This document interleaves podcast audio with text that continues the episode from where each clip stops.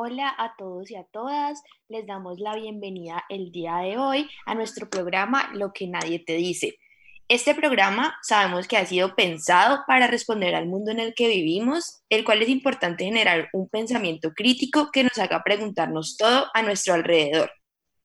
Y como ya sabemos, esta es una especie de aprendizaje seguro para hablar de aquellas temáticas que a todos y todas nos preguntamos, pero no tenemos una guía muy clara para ello.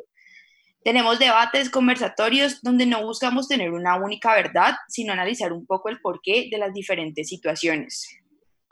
Estamos muy felices de contar con este espacio, así que agradecemos a Radio Samán. Asimismo, queremos enviar un especial agradecimiento a nuestras productoras del día de hoy, Juana Vaescas y Valentina Osorio, quienes trabajan fuertemente para que esto sea real. Mi nombre es María Paula Riaño, estudiante de Ciencia Política y Comunicación. Me encuentro muy feliz de estar aquí hoy con ustedes y así le quiero dar paso a mi compañera Victoria para que ella se presente. Hola, hola a todos nuestros oyentes el día de hoy. Estamos súper felices de tenerlos aquí en una nueva misión de lo que nadie te dice. Como mi compañera les acaba de decir, nuestro objetivo principal es crear estos espacios de sano debate, de sano entendimiento, donde podamos compartir acerca de temas súper controversiales que a veces no tenemos la valentía o el espacio para hablar. Es por eso que el día de hoy tenemos dos súper invitadas para que discutan con nosotros la influencia que el reggaetón o el perreo tiene en la vida de las mujeres y de aquellas mujeres que se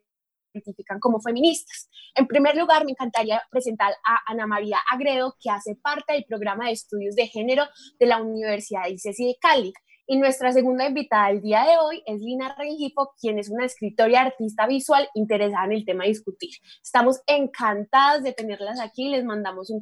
caluroso abrazo. No sé si Ana María le gustaría presentarse en primer lugar.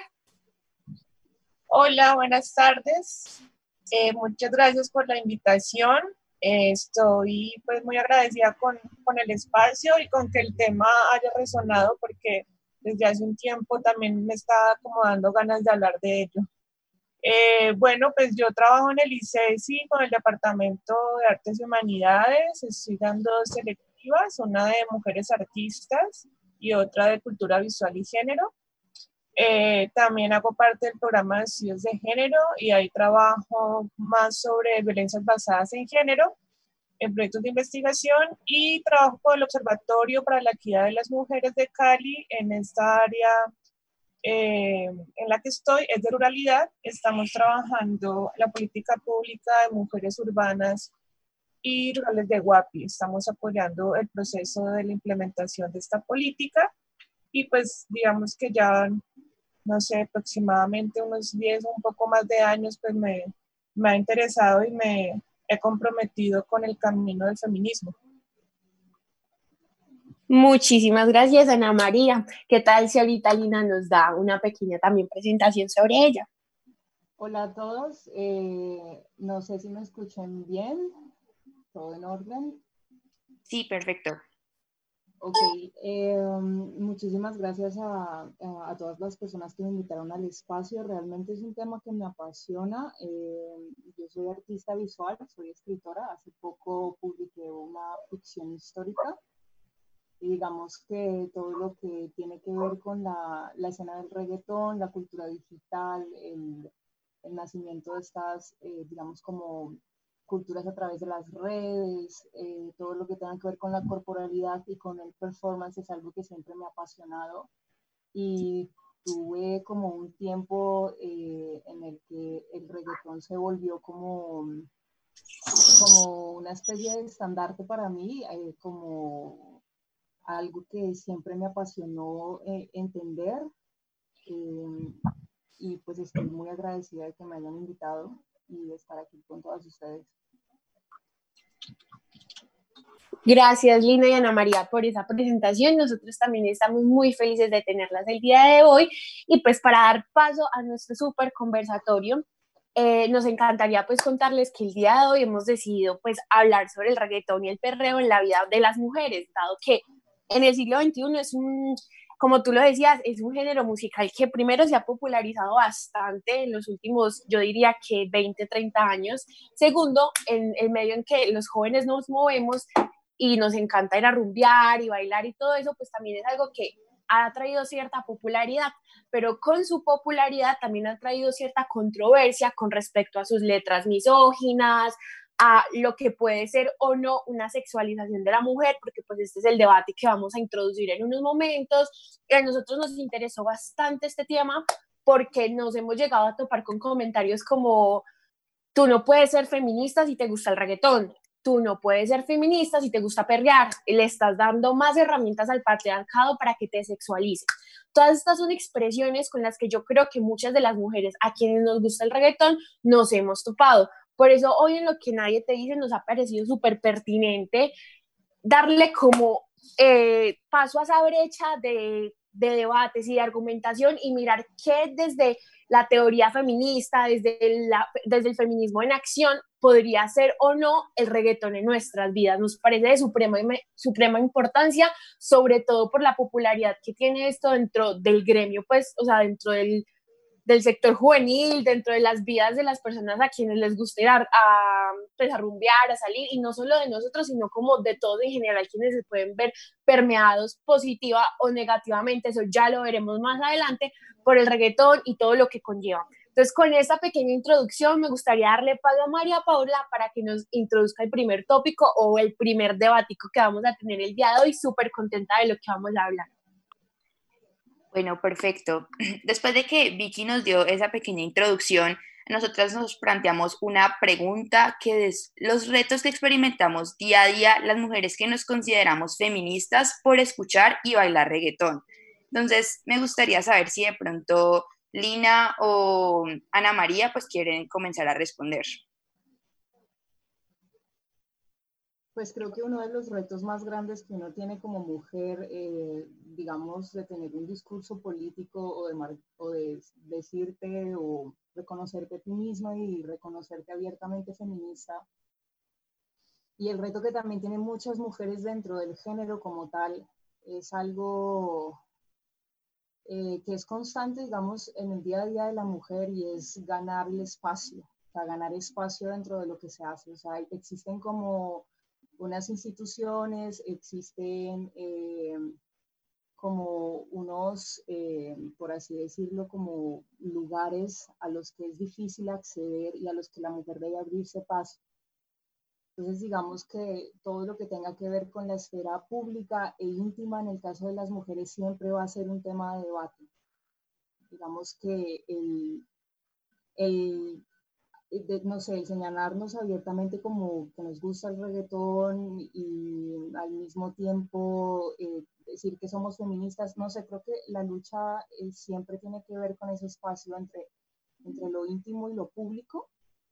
y sobre todo porque pues eh, consecuentemente con el paso y con el, con el auge que ha tenido el reggaetón en los últimos años, ha sido y sigue siendo como algo bastante incómodo eh, y sobre todo porque es satanizado por parte de, muchas instituciones, eh, de muchas instituciones morales hegemónicas, como por ejemplo la familia, la escuela, el Estado y la religión. Entonces, e incluso por algunas eh, corrientes políticas. Y, y, yo creo que es eso, creo que el reto más grande es, es tener que definir o tener que dar eh, como explicaciones entre lo que es la esfera pública y lo que es la esfera íntima eh, en el caso de las mujeres. Creo que ese es un reto constante y, y, al mismo tiempo como abrirte espacio, como que si eres una cosa no puedes ser la otra, si te gusta esto, entonces no, no puedes considerar lo otro. Entonces son como, como que todo el tiempo tiene que la mujer como ir divagando o, o ir como eh, no sé, como partiéndose en dos o algo por el estilo. No, no sé si a Ana le haya pasado lo mismo. Sí, de acuerdo, Lina. Yo creo que, que está, hay como muchos controles sobre el cuerpo de la mujer y su expresión. Eh, y lo problemático aquí es que sea el feminismo, o no feminismo, más bien un sector del feminismo de feministas, eh, que, digamos, un poco satanicen o cuestionen que el reggaetón, digamos, sea incompatible con, con, con el proyecto feminista como tal. Yo creo que el baile del reggaetón, eh, eh, me refiero más como más que la música y como sus letras, me refiero al baile porque finalmente eso es lo que genera para mí eh, escosor en las personas. Tiene que ver con que hay un cuerpo que se nota, se denota y se expresa supremamente placentero. Y no hay cosa que más incomode, pues, como, como al ojo extraño eh, que tiene el control de juzgar mi cuerpo, de que yo estoy disfrutando mi propio placer.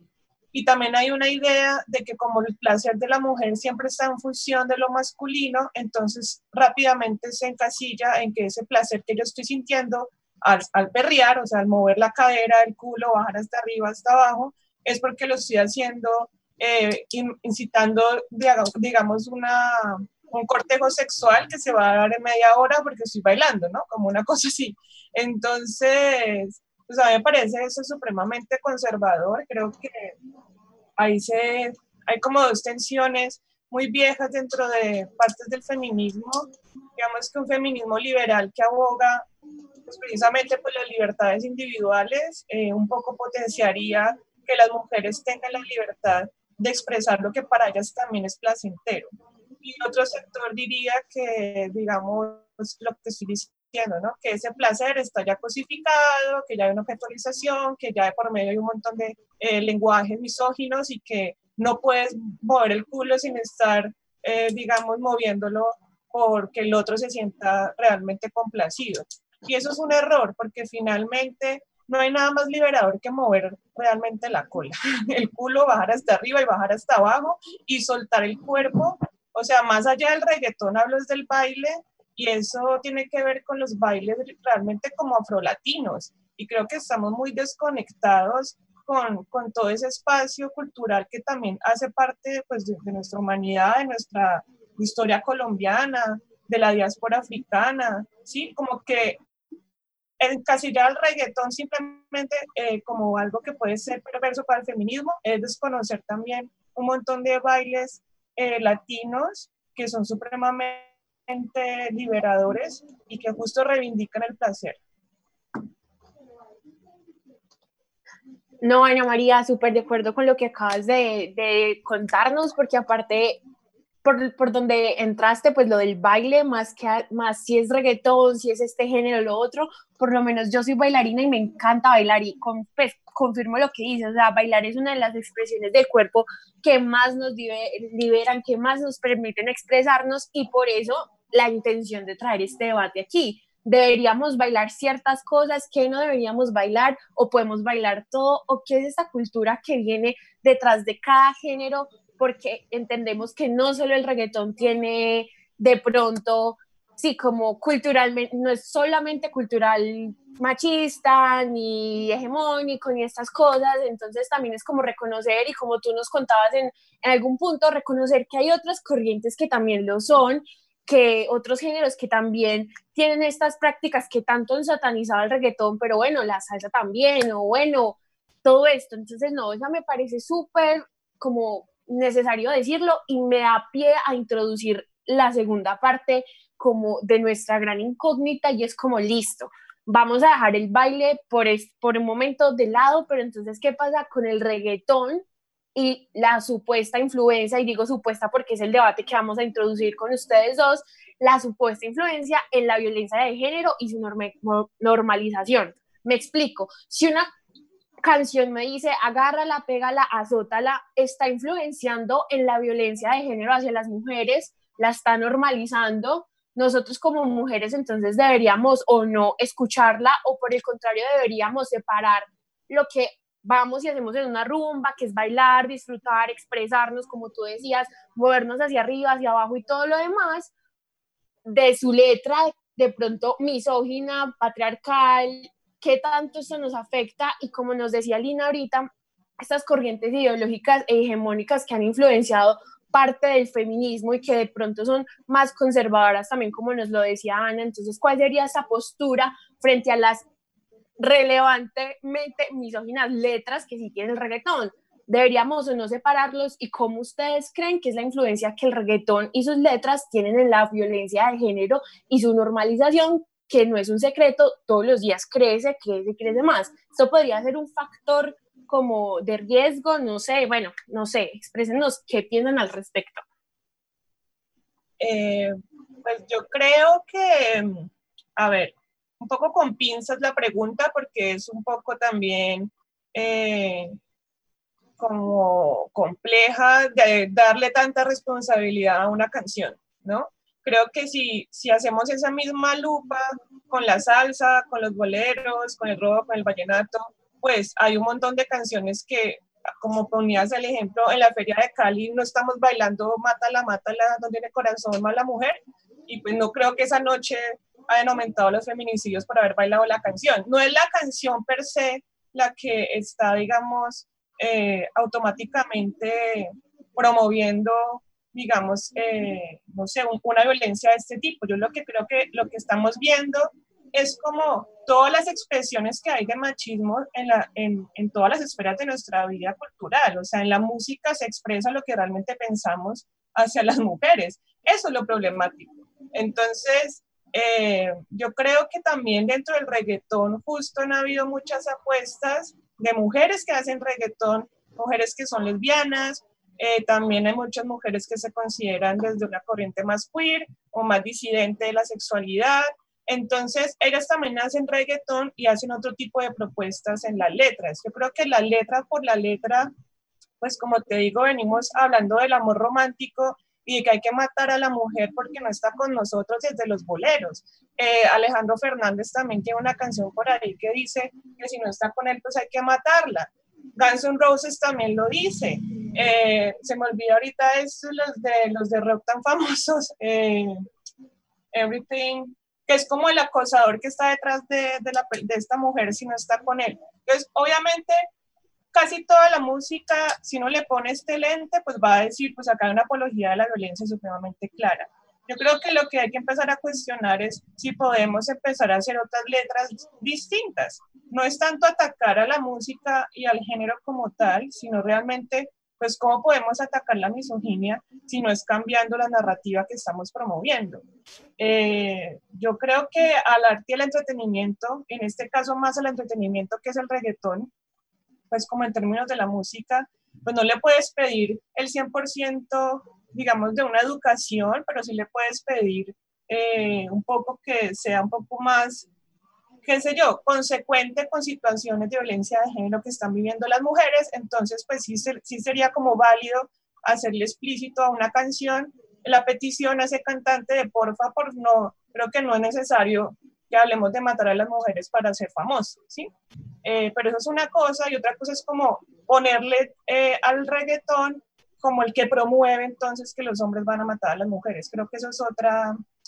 otra situación. Creo que el reggaetón y como mucha música expresa las peores formas tóxicas en las que asumimos el amor romántico, que terminan estas muertes eh, de pareja. Perfecto, Ana. Eh, de pronto, Lina, ¿tiene algo por agregarnos? Pues sí, tengo como varias cosas. El, digamos, el punto número uno es que la discusión no gira tanto o puede que en algunas personas gire si el reggaetón es o no es feminista. O, y creo que por ahí puede que, que no sea realmente la discusión. Y también eh, tiene que ver un poco con lo que Ana menciona, que es como ponerle mucha carga a, un solo género, porque realmente toda la música y todo lo que sea como los espacios creativos o donde se gestan o se hacen estas relaciones de poder, entonces eh, siempre están permeados por, por la visión y como lo venía diciendo, como estas instituciones eh, morales hegemónicas, también las lo satanizado que puede ser por, por parte de la iglesia. Eh, son como muchas cuestiones, pero es, es, cierto, o sea, realmente si uno se pone a analizar letra por letra de las canciones con las que uno ha crecido, de las canciones que uno baila en las fiestas, en diciembre, o sea, todas hacen alusión en algún momento a ese, a ese amor tóxico, a ese amor de, como por ejemplo la ranchera, muchas, muchos boleros, muchísimos boleros, y lo digo porque me gusta, me gustan los boleros y me gusta la ranchera. Y me gusta estudiar lo que, lo que eh, se puede como eh, llegar a entender en las letras. Pero una cosa muy importante para mí es que, digamos, todos estos recursos intelectuales que se gestan, eh, yo creo que lo importante es eh, comprender las relaciones de poder, cómo se organizan estas estructuras dominantes a través de las letras, a través de,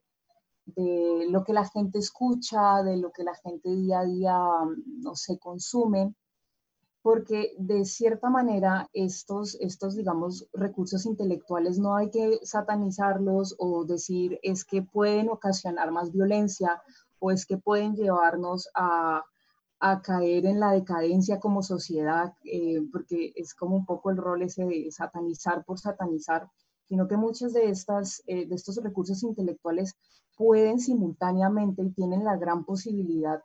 de, generar discursos de supervivencia, de lucha, de cambio e incluso de resistencia. Entonces, cuando uno logra como comprender esas relaciones de poder, logra eh, entender eh, ciertas eh, cosas que van más allá de un género o que van más allá de la simple canción que está sonando y entender de que es posible que este ritmo pueda volverse la supervivencia de otro, puede que se vuelva la lucha cuando lo canta una mujer, puede que haya un cambio y puede que se genere una, una resistencia a través de él. Entonces creo que es como, como lo, que, lo que quiero como aportar y,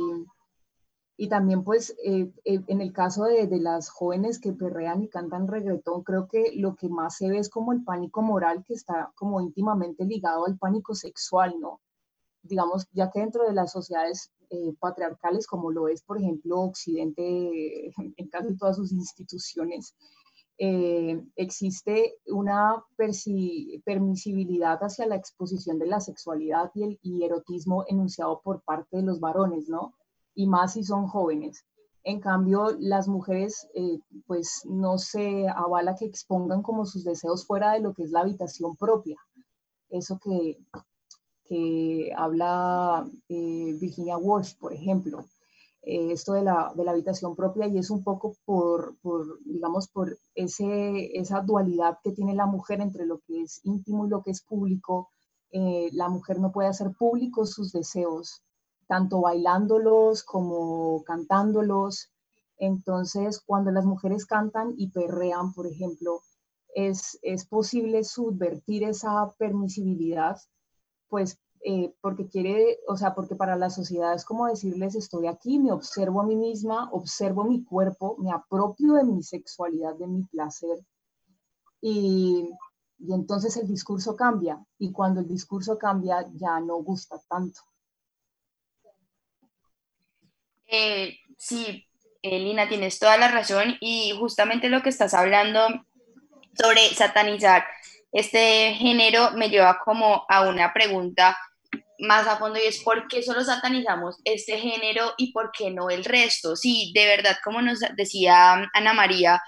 los otros géneros también dicen mátala, los otros es como si no es mía, entonces no es de nadie. Entonces, ¿por qué solamente estamos satanizando el reggaetón?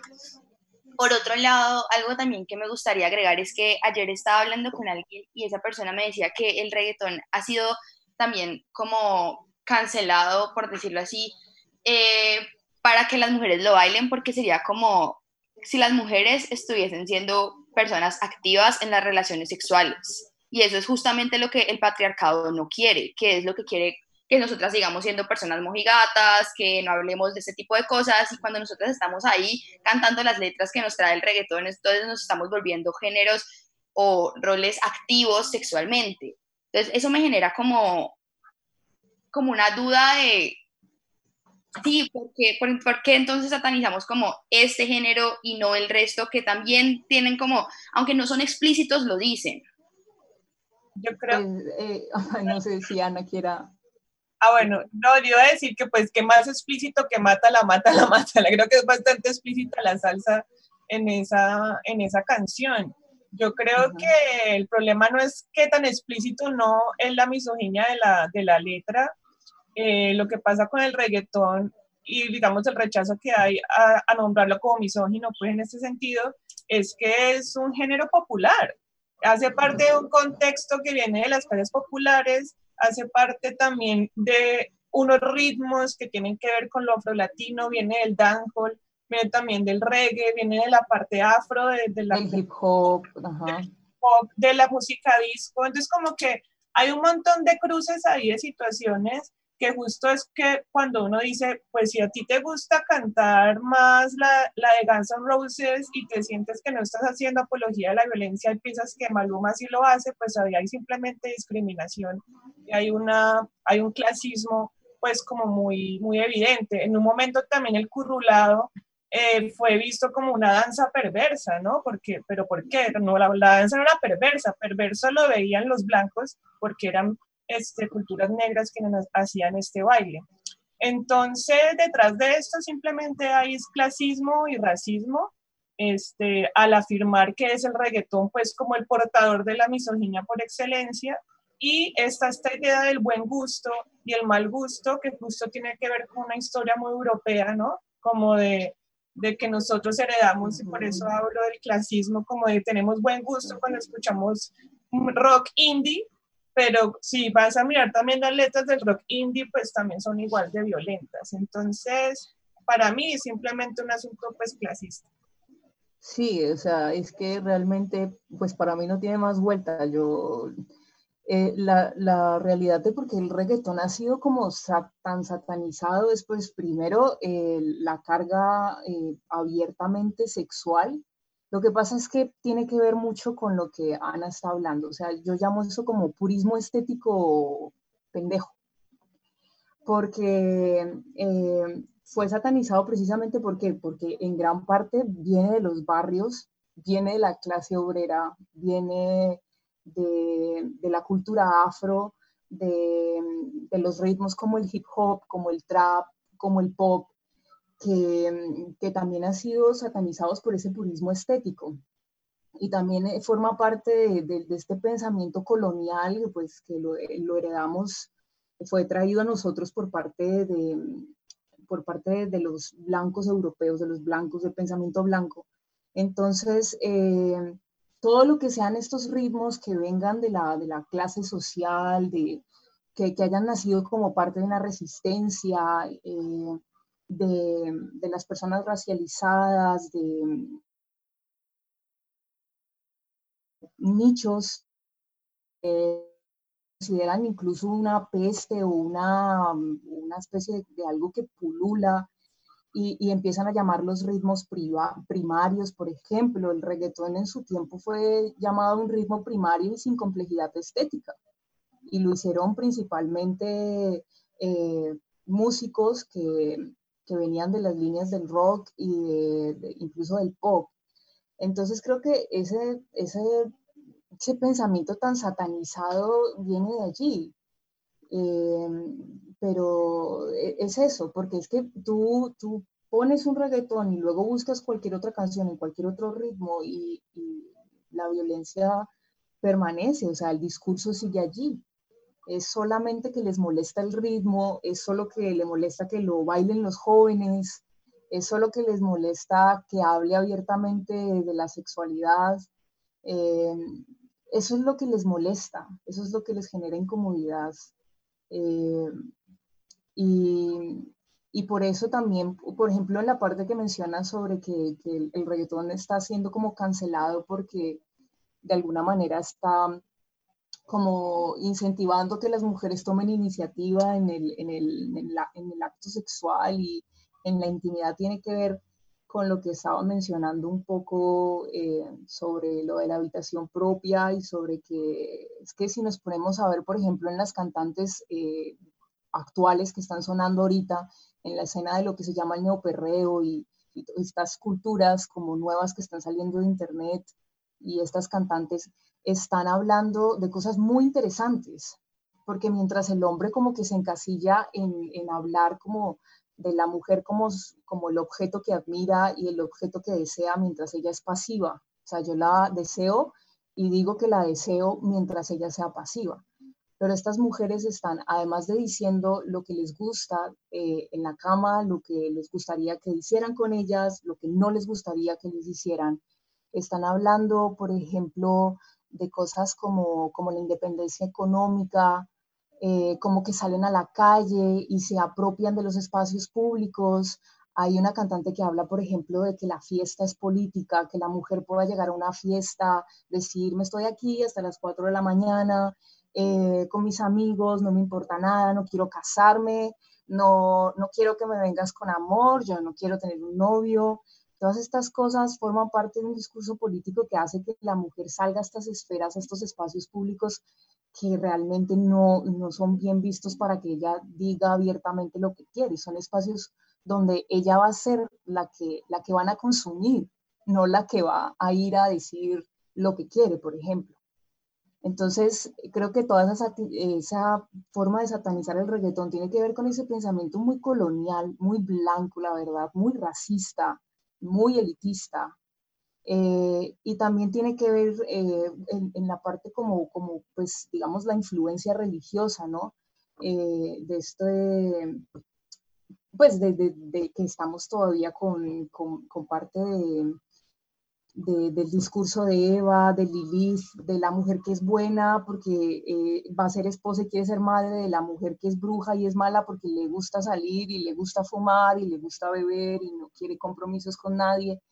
Entonces tiene que ver un poco con eso.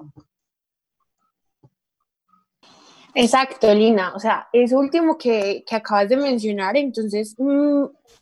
me reitera y me trae a la cabeza precisamente esa parte de las mujeres estamos o hemos estado encasilladas en un rol de madre, de persona que debe estar en la casa, que tiene que cumplir con labores de, del hogar, pero que si en algún momento desea algo diferente a lo que se ha normalizado durante tantos años, entonces es un escándalo, ya no es una mujer que valga la pena, que tenga virtud, entonces también va como, como arraigado a todo esto,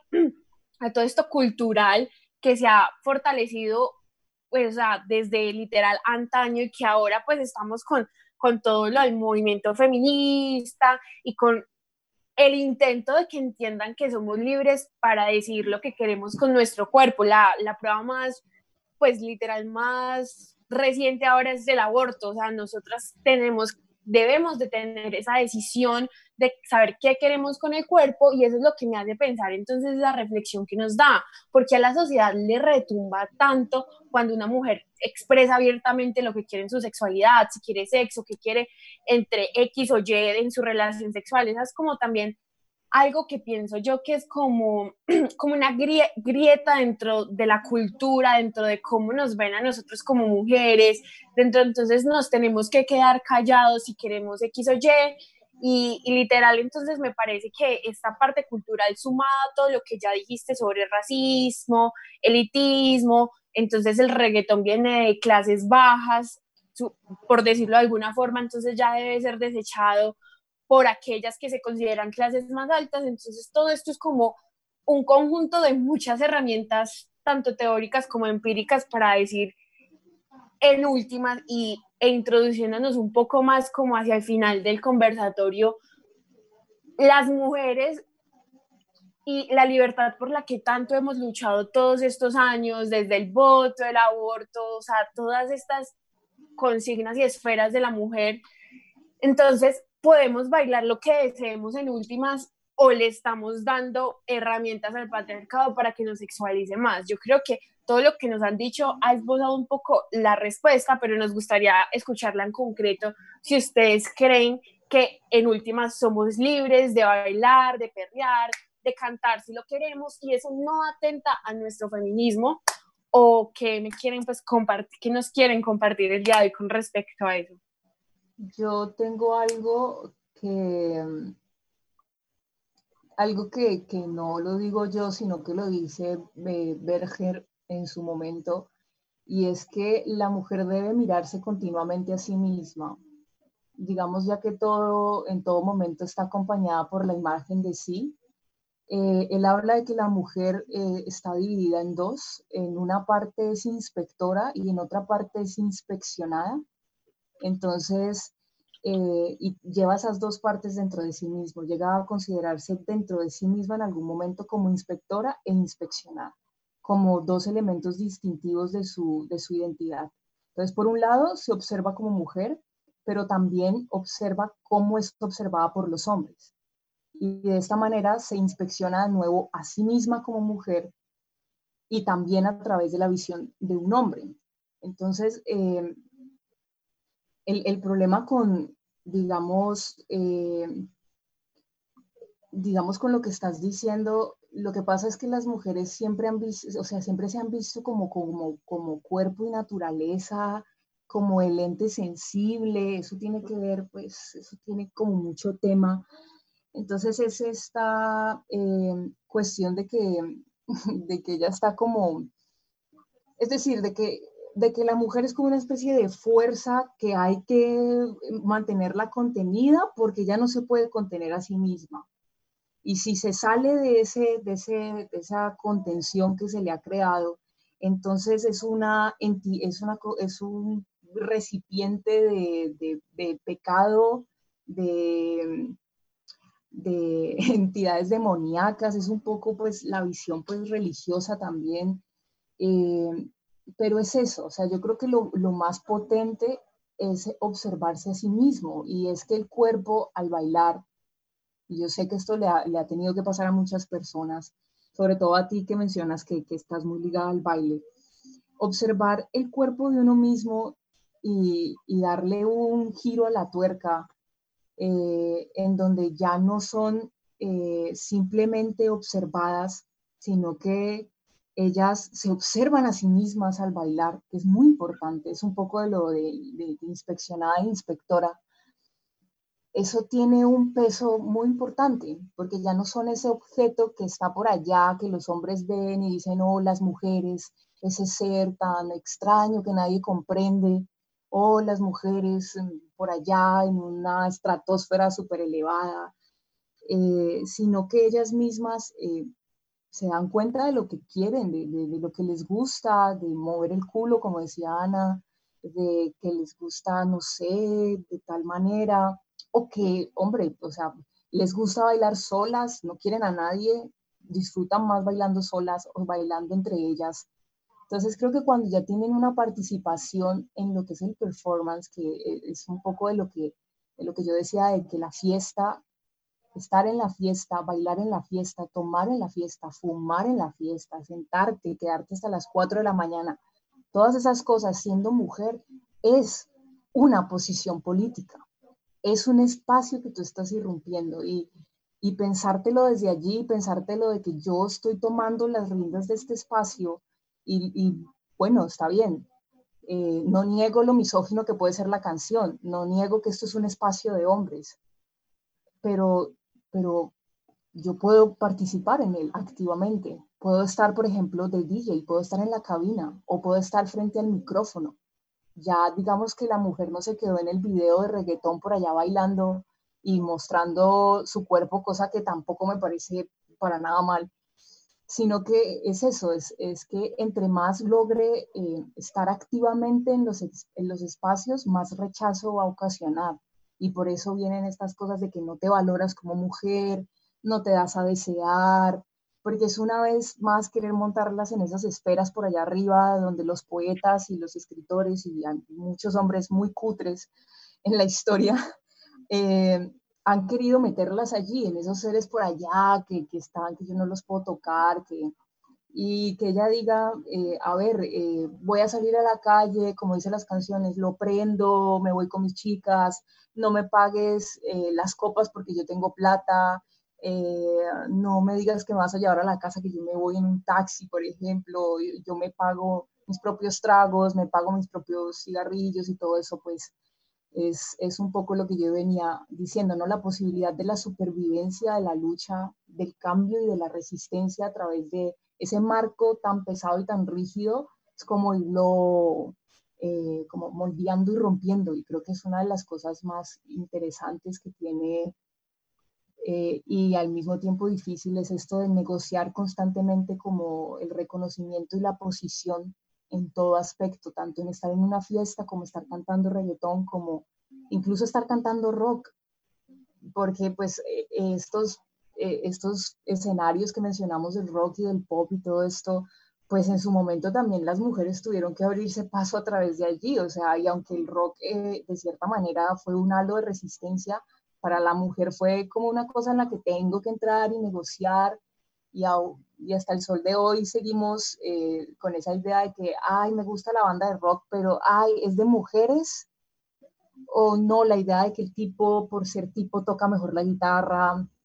Eh, y entonces es eso, es como conquistar los espacios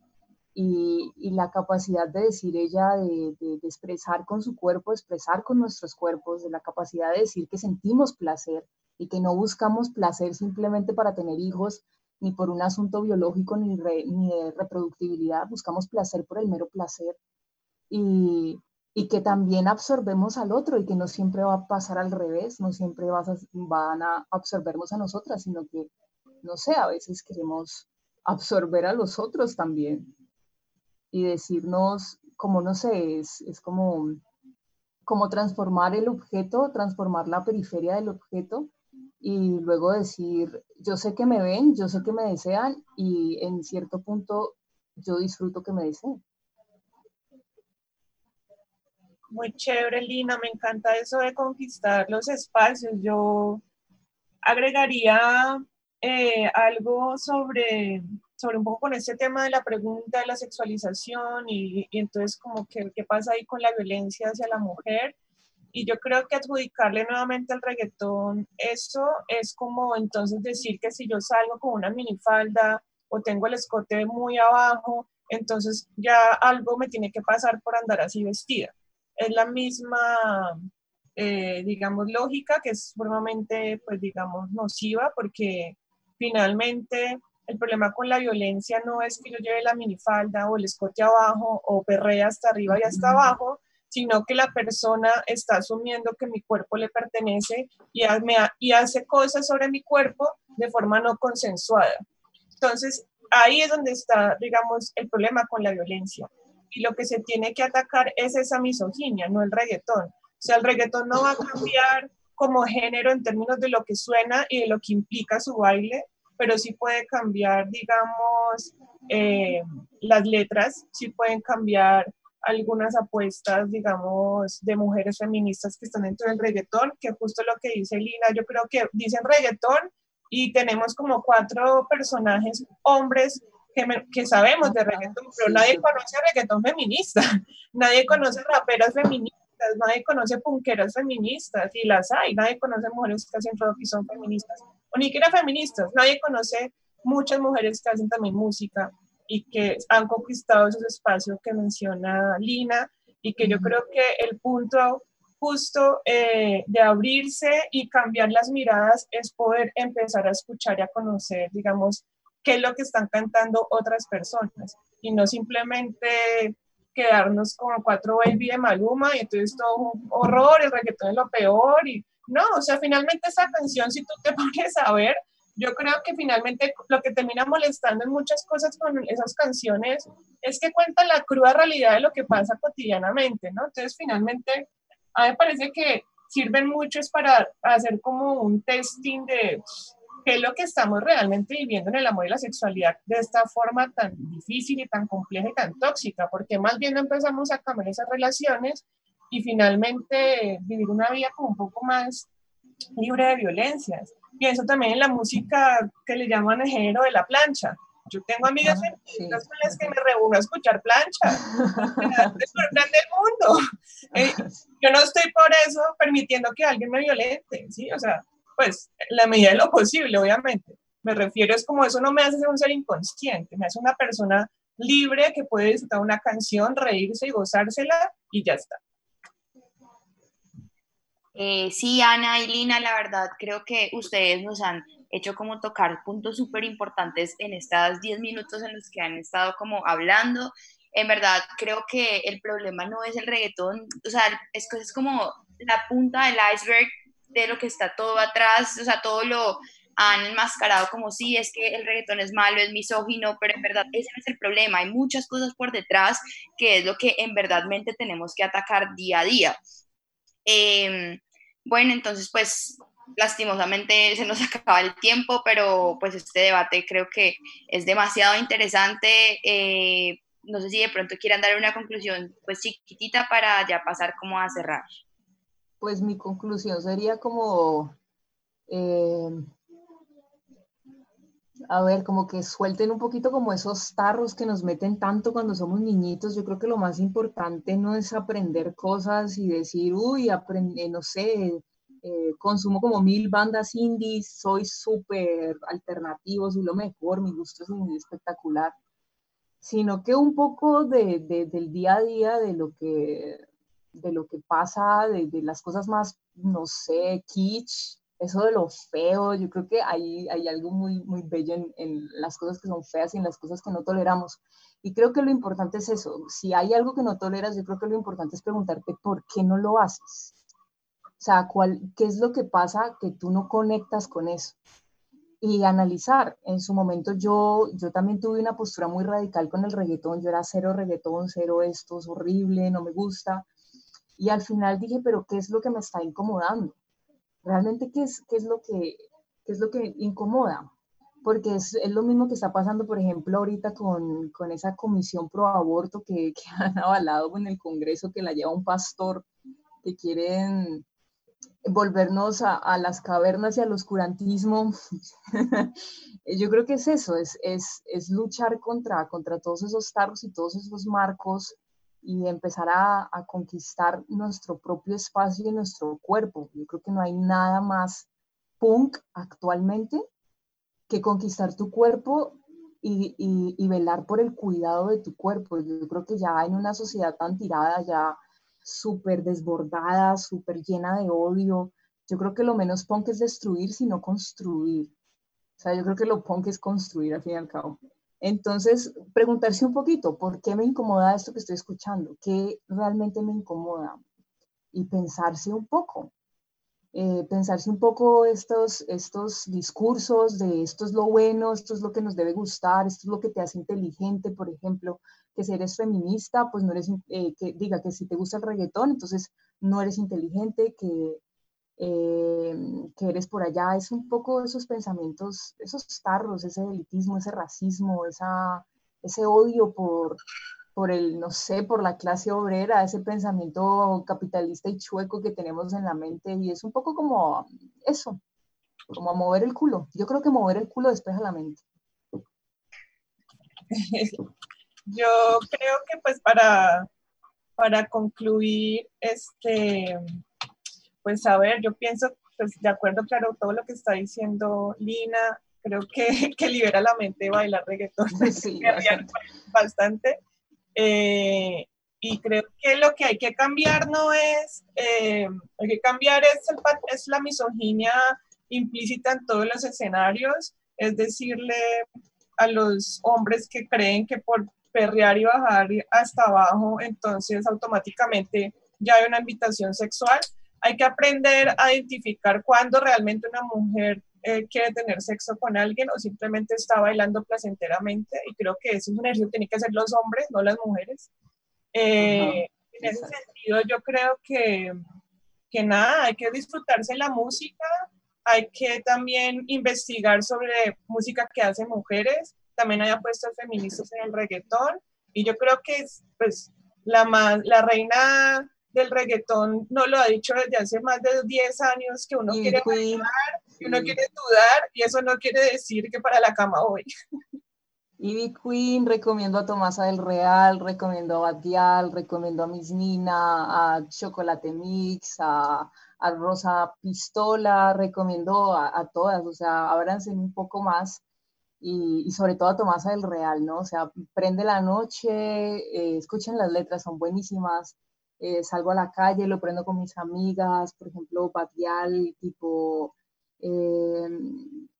no me pongas qué dice él, no me acuerdo qué dice ella, pero bueno, es eso, es, es, yo pago los tragos, yo invito esta noche, nos quedamos hasta las 4 de la mañana,